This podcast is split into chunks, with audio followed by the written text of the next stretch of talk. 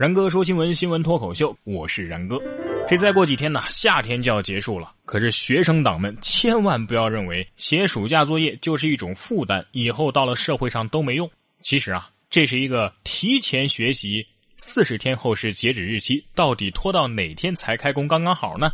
啊，还有如何在上级的催促下保持良好的心态，刷一集美剧，或者最后一天晚上人到底能够爆发多大的潜力？还有如何没有完成工作还能厚着脸皮交差的呃好机会，以后进入社会啊有的是用处。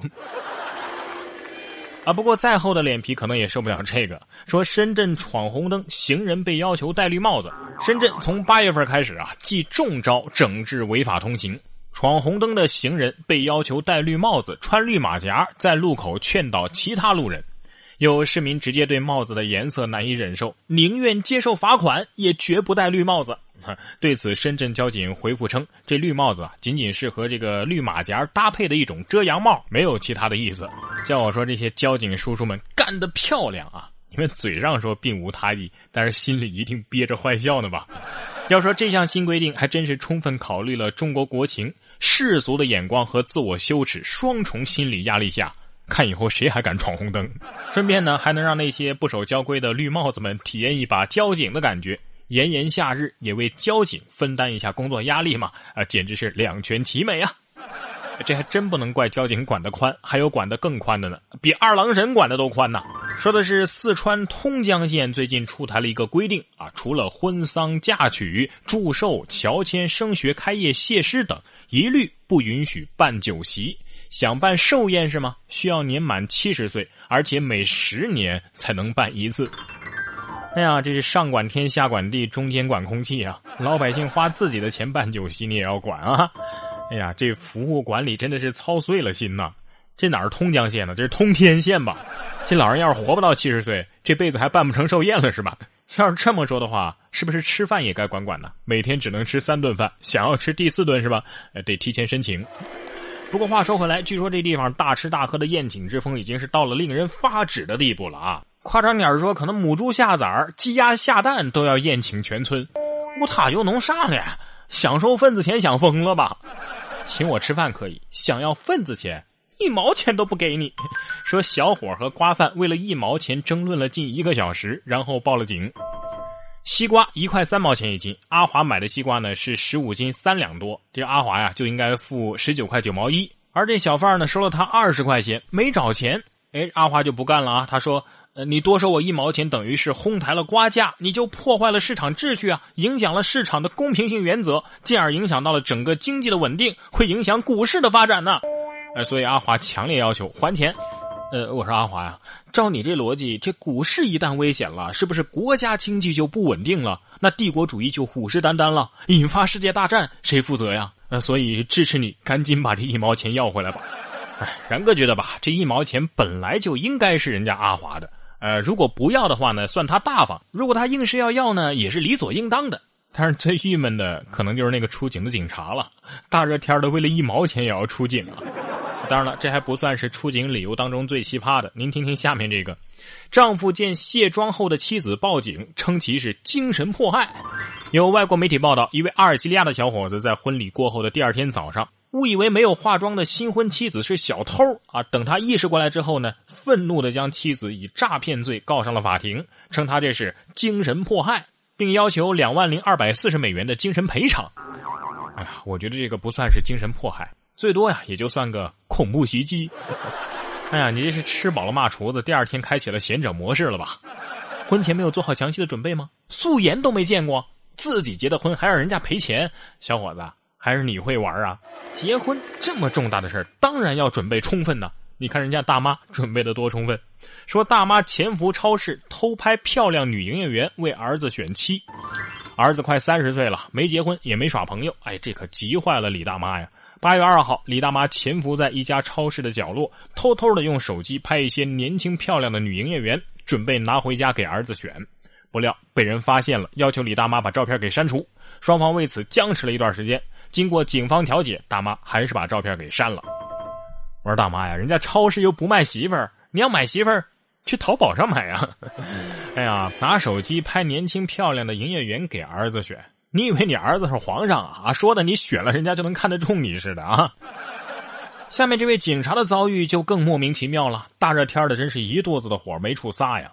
说洛阳民警投诉西安警方在西安抓了贼，说了一句“我靠”，然后被扣了一天。洛阳警察李辉峰在西安游玩的时候抓到了一名小偷，被带到了派出所。因为不满值班警察态度消极，随手说了一句“我靠”，值班警察当场就发飙动手啊，把这位警察同行关进了候留室，二十个小时都不给饭。而隔壁关着的小偷则是有吃有喝，还有烟抽。我勒个擦呀！今天我们都等着被关进警察局，帮同行维护治安，人家不领情也就罢了，居然还被关起来了。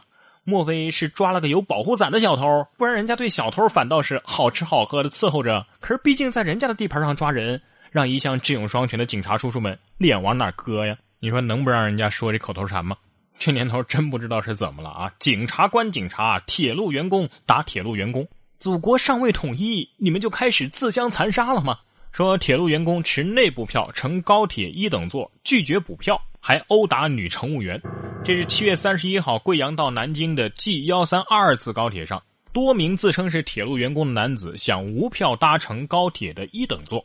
女乘务员检查工作证，并且要求补票的时候呢，他们的态度那叫一个蛮横啊，推攘并且打其面部。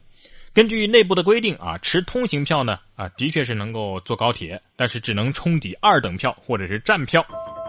呃，如果我在银行上班的话，是不是能免费使用人民币呀？不公平啊，是不是？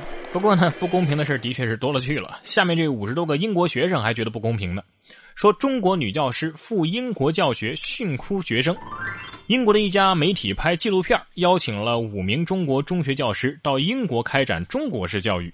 结果呢，中国老师抓狂，并且吐槽英国学生缺乏进取心，非常懒散，还没有纪律性。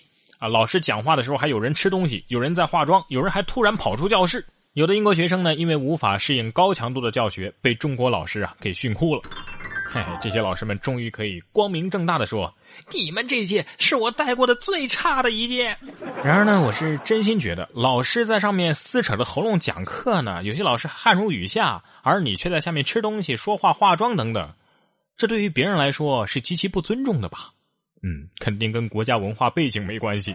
嗯，你看看人家英国小孩英语多好啊，再看看国内把孩子压迫成那样，英语水平也不怎么样，这种教育体制迟早会毁了这个国家。哼，这就受不了了。我国还没放大招呢，不知道中学有个岗位叫教导主任吗？被教导主任放过大招的亲们，你们在哪儿？让我看到你们的双手。不管在怎样的教育体制下啊，都可以教出精英，当然也都可能会教出败类。说男子撞死老人逃逸，还阻止自己的儿子救人，事后才知道啊，撞死的是自己的母亲。这事儿发生在八月二号，湖北大冶的熊某下班之后呢，骑着摩托车接儿子放学回家。在放学回家的途中啊，撞上了前方行走的两位老人。儿子本来想去扶老人的，结果被熊某制止了，随后驾车逃逸。但是回家之后得知自己的老母和另外一位老人同样出了车祸，于是他们当即返回事故现场，发现死者正是自己的母亲。哎呀，本来以为在狗血剧里才会发生这样巧合的桥段，居然在现实生活当中上演了。这艺术果然是来源于生活呀。好儿子啊，辛辛苦苦养了十几年，连亲妈都不认识了。可怜这位老母亲呐，肯定死了也不愿意自己的儿子去坐牢吧。但是这儿子不但要接受法律的制裁不说，以后每每想起这件事儿，都会想到自己是杀死自己母亲的凶手，得一辈子活在自我的良心谴责里呀。要是平时多一点善念，也不会落到这般田地呀。然哥说新闻，想要跟我取得交流的朋友，可以关注我的新浪微博“然哥说新闻”或者是微信公众平台“然哥脱口秀”都可以。